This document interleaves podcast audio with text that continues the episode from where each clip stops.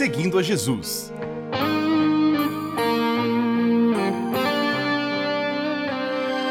Na apresentação, Carly Friesen.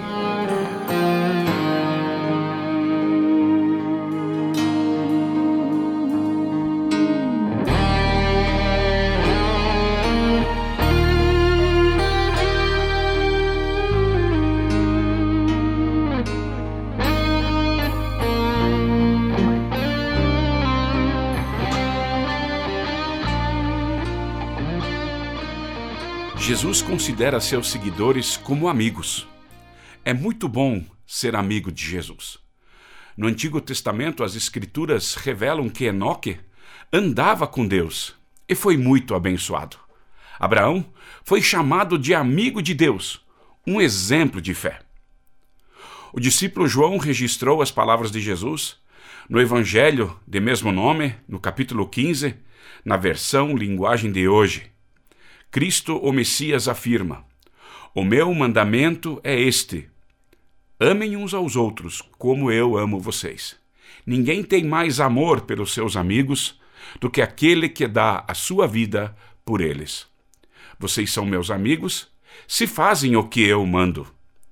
Eu não chamo mais vocês de empregados, pois o empregado não sabe o que o seu patrão faz.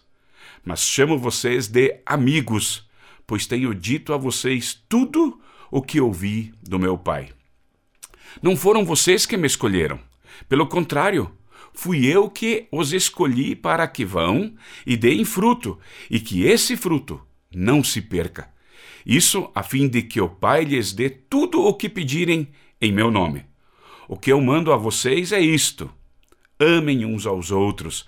Acabei de ler o Evangelho de João 15, 11 a 17. Sim, isso mesmo. Não precisamos ter medo, porque Jesus é nosso amigo. Não seremos esquecidos nem abandonados. Ele deu sua vida por nós. Importante lembrar que cada privilégio traz consigo uma responsabilidade. Esse texto do Evangelho de João apresenta-nos como ramos ligados à videira. Sem Jesus, não podemos fazer nada. Agora que estamos ligados nele e vivificados por ele, há uma responsabilidade para os que andam com Jesus. Devemos amar uns aos outros. Não fazer maldade já é uma forma de amar. Fazer o bem, ser caridoso, amoroso, atencioso são formas de amar. Ore pelo seu inimigo, abençoe quem te persegue, pregue o Evangelho. Jesus é o nosso grande exemplo e amigo. Deu sua vida por nós. Quem pertence a Jesus deve obedecer aos seus mandamentos. Ele nos escolheu para sermos dele. Ele nos predestinou para darmos frutos. Ele nos elegeu. Ouve nosso clamor. O apóstolo do amor escreveu o seguinte: Filhinhos meus, estas coisas vos escrevo para que não pequeis. Se todavia alguém pecar, temos advogado junto ao Pai, Jesus Cristo, o justo. Acabei de ler 1 João 2:1. Continuamos seguindo a Jesus.